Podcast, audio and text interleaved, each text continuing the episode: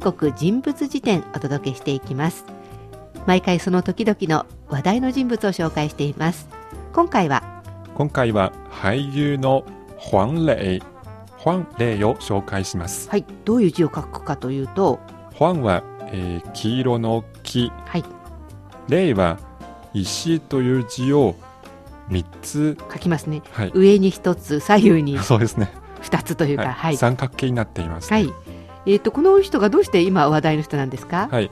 えー今中国のコナンテレビのバラエティ番組「爸爸去哪儿パパどこ行くの?」のシーズン2が放送されていますが、はい、この番組に出演している黄磊は料理もうまくて、うん、子供の面倒を見るのも上手で、はい、5人のパパの中で特に好評を得ているからです。うん、まあそのせいか最近は理想のパパとか、はい。国民的なパパとか呼ばれてますもんね。はい、じゃあその理想のパパも子供の頃があったと思うんですけど、はい。どんな子供だったんでしょうか？はい、まず生まれは1971年12月うん、厚生省の南昌市の生まれです。うん、その父も母も演劇の役者でした。ですので黄磊は小さい時劇場で父と母の演劇を見て育ちました。じゃあもう役者になるべきってなったという感じですけど、かなり小さい頃から本人も舞台に出てたんですか？そうですね。6歳の時うん、舞台劇で子供役を演じたこともありまうす、そして7歳の時家族全員で北京に引っ越してきました。あ、厚生省の南省から北京に来たんですね。はい。これも一つでも転機だったかもしれませんね。そうですね、えーでその後は演劇の学校にすぐ入るんですか、えー違いますね、うん、まずその中学高校時代の黄磊ですけど理科系が強くてもともと理科系の大学に入りたかったでうす、でもそのお父さんは、えー自分の息子黄磊に演劇の才能があると思ってはい。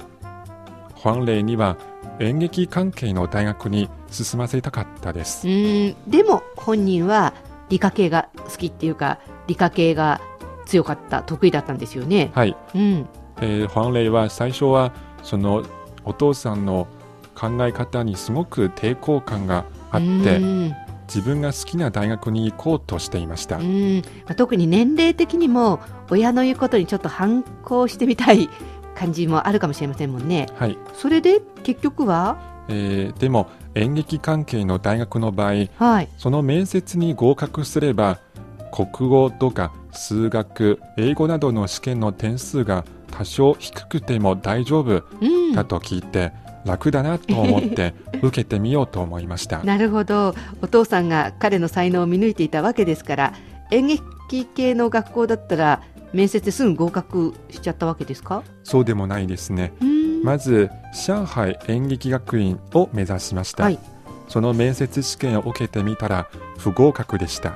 おーやっぱり厳しいもんですね、はい、次はどこを受けたんですか、はい、続いて、うん。北京の演劇の名門うん。中央演劇学院をうん。受けようと、その入学情報を聞いてみたんですが、ええ。えーなんと今年は都会からの子供は募集しないということでした。おーこの辺ちょっと日本と違うんですけど、はい、あの中国は結構出身地によってうん。大学の合格の条件が違ったりとかはい、しますもんね。枠がありますね。そういう意味ではこのファンレイはすでに受験資格もなかったってことですか、そうですね。ほんほんほんとなるとはい、どこか行くとこありましたっけ？そうですね。そしてもう一つの、えー今度は映画専門の名門大学、北京電影学院の面接試験を受けました。はいで？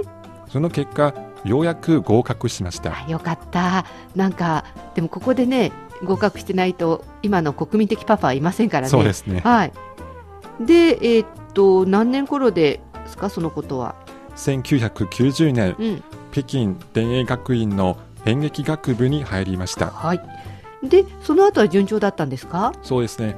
えー、ファンレイは入学して間もなく、えー中国の名監督、全海光監督が新作の出演者を探しに北京電影学院に来ました。はい。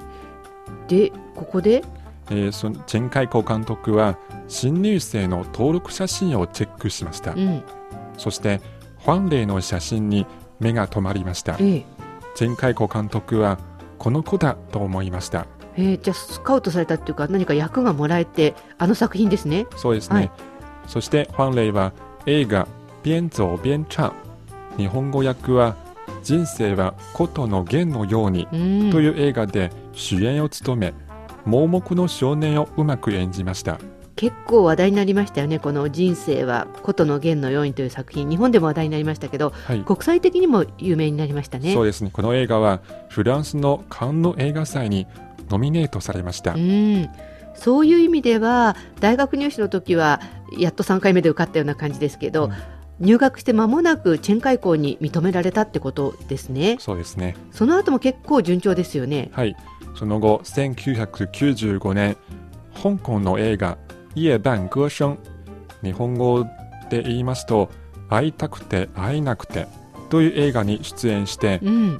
この,、えーこの映画によって中国長春の映画祭の助演男優賞を受賞しました。はい。それによって人気が徐々に上昇していきました。そして役者としてだけでなく歌手もやるんですよね。はい。1997年初アルバム「边走边唱」歩きながら歌うというアルバムを発表しました。はい。その翌年1998年セカンドアルバム「我想我是海」海のような私をリリースしました。先ほど聴いていただいた曲ですね。はい。でさらにあのそこにもとどまらず映画や歌にとどまとどまらずテレビの方にも進出していきますね。そうですね。その後多くのテレビドラマで主演を務めたり、うん。あるいは自ら監督主演した作品もたくさんあります。はい。なんか結構学校に入っていればずっとトントン拍子に来ているような気がするんですけど、はい。おなんか本業がちょっと違うそうですね。はい、実はファンレイの本業は教師なんです。そうなんですよね、はい、ファンレイはまず大学院に入って、うん。えーそこで勉強卒業した後同じ大学の先生になりました。なんかこんなにいろんないい作品出たりとかしているんだから先生にならないでうん。役者の道で行けばいいのになと思うんですけど一応先生っていうか教授なんですね、はい、学校での評判はどうなんですか？そうですね。学校では評判が高く、うんファンレイはとても性格が良くて、うん、学生とは友達のようで話しやすいと言われています。これあの理想のパパだけじゃなくて理想の先生って感じでもありますねそうですね。うんえーでも授業の時はいつも厳しく学生たちを要求して、うん学生と夜中まで演劇を練習したこともよくあるそうです。うん、でも学生に厳しく要求するっていうのもやっぱりある意味先生の優しさじゃないかなと思いますけどね。はいえーパーパチューナーを見る限りあのラオシーチューナーっていうかあの 彼が先生になってもみんなついていきたくなるんじゃないかなと思いました。はい、西郷君は彼を見て何か感想がありますか？そうですね。今まで見たファンレイというのは全部そのテレビドラマとか映画の中で見た役だったんですけど、最近そういうパパどこ行くのという番組を見て初めてまあ生活の中のファンレイを見ました。でそれで彼の魅力がをもっと感じたという気がしますうね。んファンが増えてるかもしれませんね。はい今回は、えーコナンテレビの人気バラエティ番組「パパどこ行くの」シーズン2が現在放送中なんですがその中のパパの一人ファンレを紹介しました。